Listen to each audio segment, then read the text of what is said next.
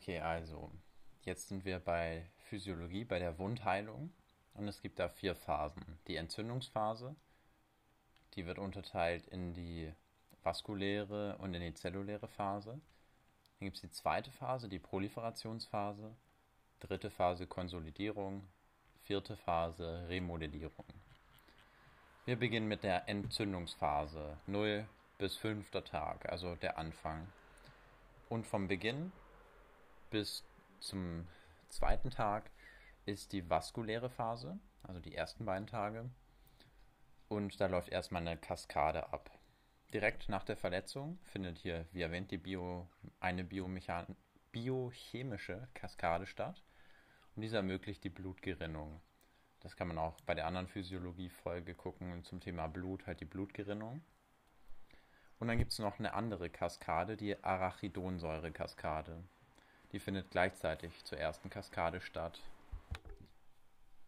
Bei dieser Arachidonsäure-Kaskade kommt es zur Produktion von Eicosanoiden, die schreibt man mit C, also EIC und dann Eicosanoiden, Thromboxan und Prostacyclin. Diese werden produziert.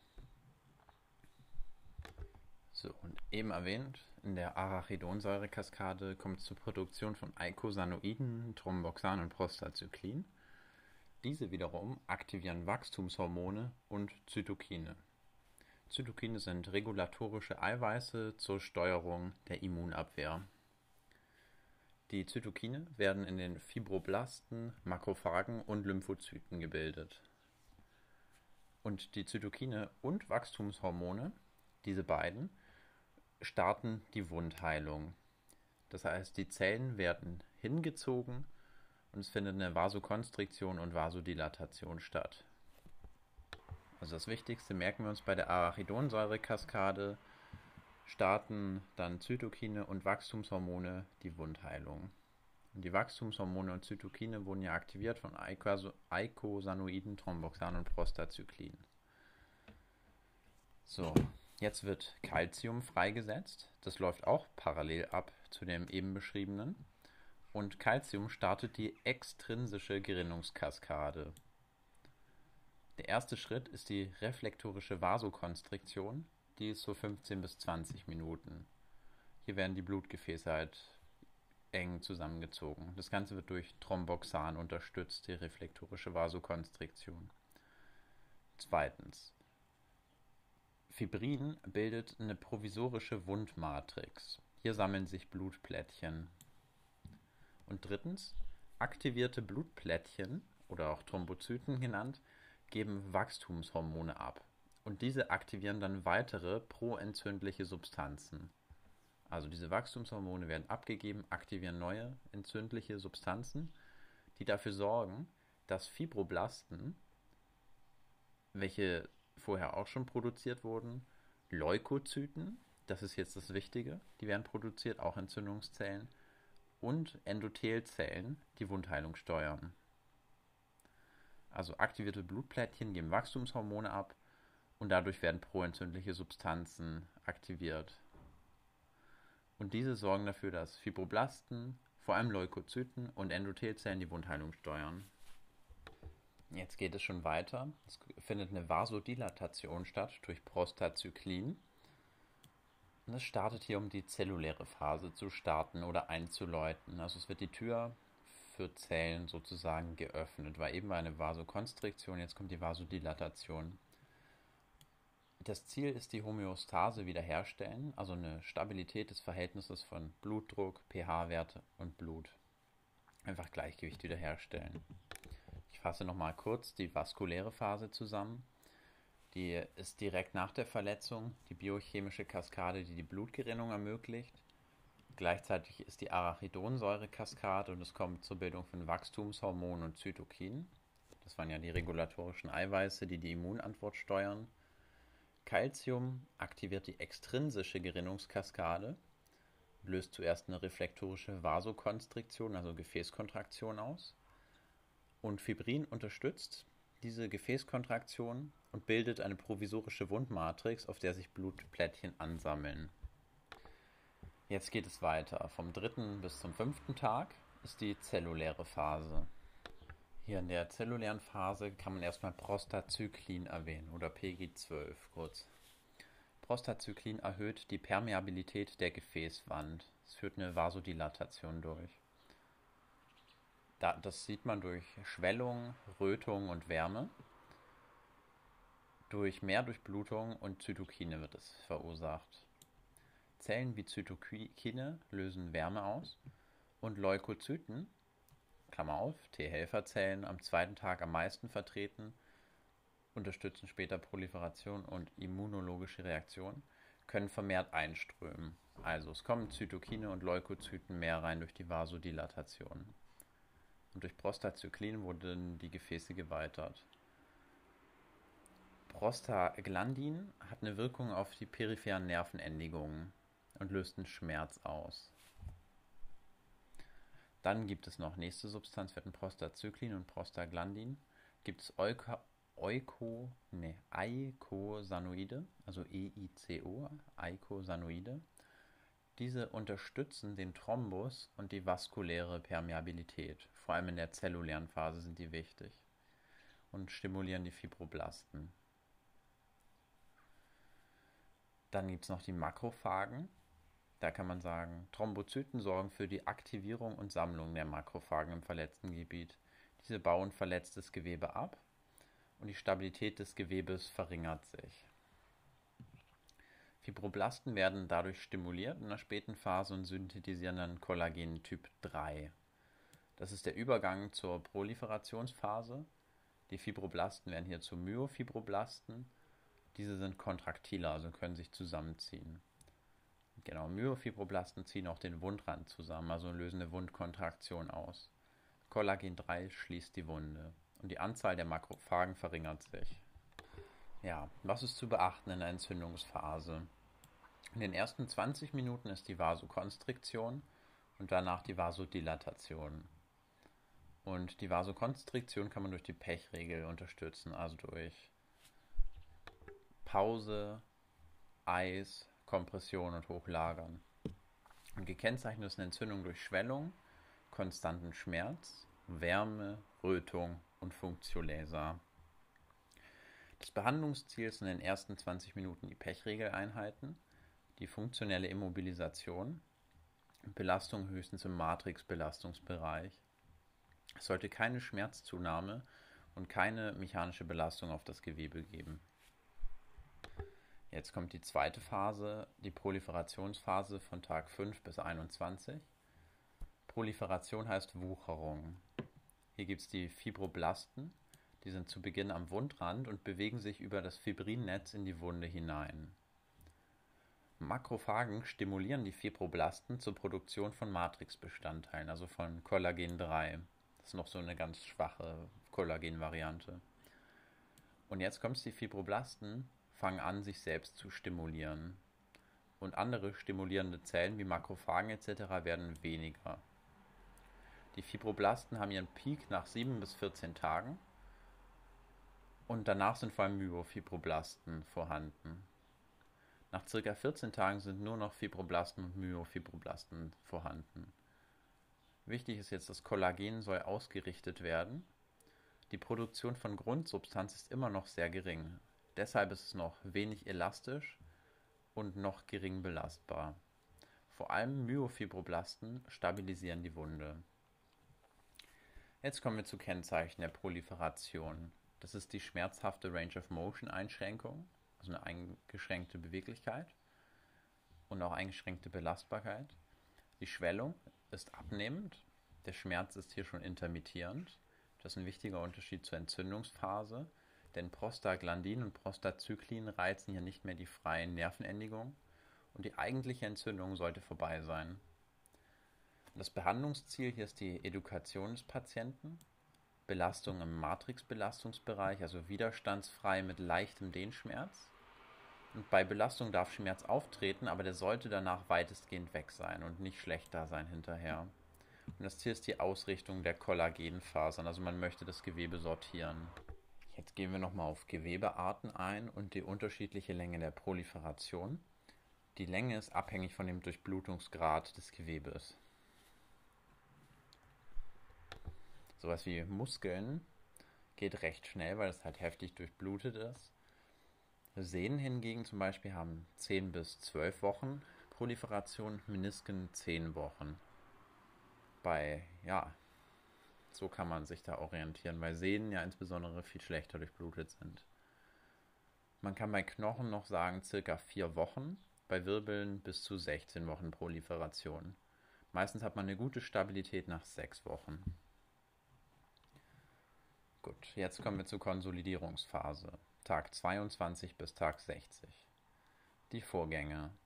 Das Kollagen ist nun organisiert und ausgerichtet. Fibroblasten können Grundsubstanz bilden. Myofibroblasten und die Wundkontraktion werden durch die neue Stabilität des Kollagen nicht mehr wirklich nötig und die Myofibroblasten verringern sich, einfach weil das Kollagen jetzt stabiler wird. Die Fibroblasten sind jetzt vorherrschend. Es kommt zur Produktion von Grundsubstanz, also Glucosaminoglycane und Proteoglykane. Und jetzt in der Konsolidierung beginnt der Umbau von Kollagen 3 zu 1. Also die Fasern werden dicker und der Abstand vergrößert sich, da Grundsubstanz da ist. Und dieser Vorgang erhöht die Stabilität und Elastizität. Das ist die erste Phase der Umbauphase und hat einen fließenden Übergang zur Remodellierungsphase. Kennzeichen, dass man in der Phase ist. Es kommt zur Verdickung der Kollagenfasern, es kommt zur Produktion von Grundsubstanz für eine gesteigerte Stabilität und Belastbarkeit, nahezu volle Range of Motion, wurde zuvor zu lange immobilisiert, also in der Proliferationsphase, dann sind die Bewegungseinschränkungen therapeutisch nur noch schwer beeinflussbar. Das Behandlungsziel in der Konsolidierungsphase ist die funktionelle Ausrichtung der extrazellulären Matrix und vom Kollagen. Zudem die Verbesserung der Proziozeption, nee, Propriozeption oh und Belastung im Kollagenbelastungsbereich. Also man darf hier schon mit Widerständen arbeiten und mit einem starken Dehnschmerz. Wir sind bei der letzten Phase, viertens die Remodellierungsphase, Tag 61 bis 365. Die Vorgänge. Hier ist eine hohe Kollagensynthese und viel Umbau von Kollagen 3 zu 1. 120 Tage ist eine hohe Kollagensynthese, danach abnehmend. 150 Tage, 85% sind in neues Kollagen, also Kollagen 1, synthetisiert. Und zwischen 180. und 365. Tag geht die Zahl der Fibroblasten immer mehr zurück. Kennzeichen der Remodellierung sind Kollagen 3 geht zu 1 über, man hat keine Schmerzen oder intermittierend nur noch bei sauhoher Belastung und keine Range of Motion Einschränkungen. Das Behandlungsziel ist hier eine Wiederherstellung der normalen Belastung im Kollagenbelastungsbereich. Das Ganze macht man bei Belastung bis NRS5 und danach nicht schlechter. Die Matrix besteht jetzt aus Kollagen, Grundsubstanz, nicht kollagen Protein, also Verbindungsprotein und Wasser. Und Matrix ist so eine Art Wasserbett. So, jetzt nochmal im Schnelldurchlauf die Phasen und vor allem, was da passiert. In der Entzündungsphase, erstmal in der vaskulären Phase, gibt es die biochemische Kaskade der Blutgerinnung, gleichzeitig die Arachidonsäure-Kaskade, wo es zur Bildung von Wachstumshormonen und Zytokinen kommt. Zudem äh, gibt es das Calcium, was die extrinsische Gerinnungskaskade aktiviert, wo es zuerst zur reflektorischen Vasokonstriktion kommt, also wo die Gefäße eng werden. Zudem gibt es Fibrin und das unterstützt die Vasokonstriktion und bildet eine provisorische Wundmatrix, auf der sich Blutplättchen ansammeln.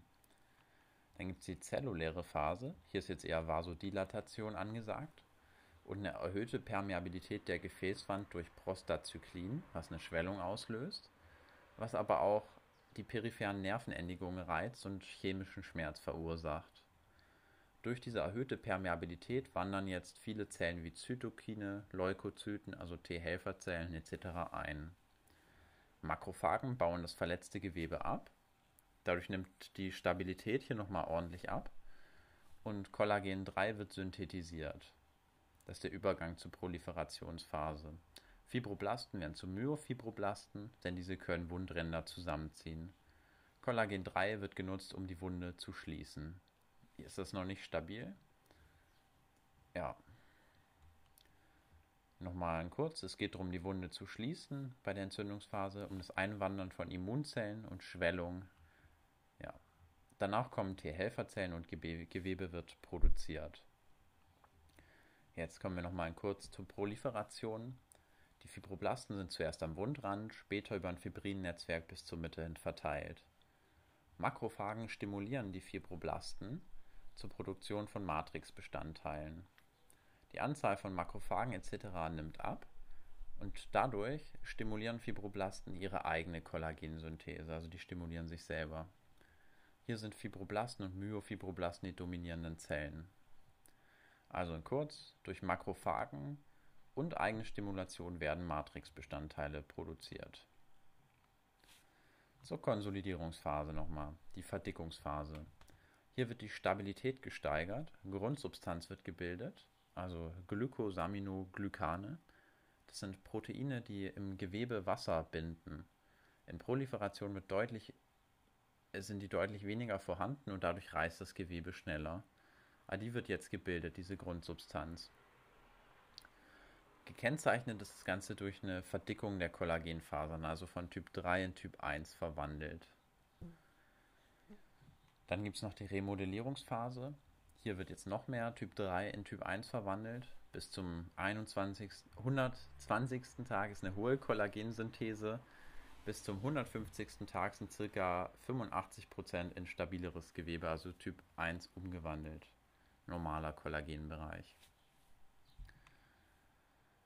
Ja, jetzt nochmal die Zusammenfassung in absolut kurz. Die Entzündung, das Ziel ist die Blutgerinnung, Reparatur des Gefäßsystems und ein Verschluss der Wunde durch Myofibroblasten und Produktion von Kollagen 3. In der Proliferation ist das Ziel der Verschluss der Wunde durch Myofibroblasten und Produktion von Kollagen 3 und eine Stabilisation der Wunde. In der Konsolidierung ist das Ziel eine Steigerung der Belastbarkeit des Gewebes durch Produktion von Grundsubstanz, durch Fibroblasten, durch Zunahme der Dicke der Kollagenfasern und die Umwandlung von Kollagen 3 in Typ 1. Und in der Remodellierung ist das Ziel die Umwandlung von einem zellulären in ein normales kollagenes Bindegewebe. Nach 120 Tagen oder vier Monaten geht die Kollagensynthese langsam zurück. Okay, die letzte Erklärung fand ich jetzt auch so kurz, dass ich da eher nicht drauf hören würde. Auf jeden Fall gut zu merken in der vaskulären Phase, dass hier die Vasokonstriktion ist, der Schmerz ausgelöst wird. In der zellulären Phase die Permeabilität erhöht wird, es kommt zur Schwellung. Es gibt einen chemischen Schmerz und viele Zellen wandern ein, wie Leukozyten etc., Makrophagen. Und dass hier Fibroblasten und Myofibroblasten beginnen die Wundränder zusammenzuziehen und Kollagen 3 wird synthetisiert, was der Beginn der Proliferationsphase ist. Ja, und in der Proliferation diese erwähnten Fibroblasten und Myofibroblasten oder vor allem Fibroblasten synthetisieren Kollagen Typ 3. Ja, zum Ende hin wurde es eher wirr, aber grundsätzlich sind die Phasen, glaube ich, deutlich geworden.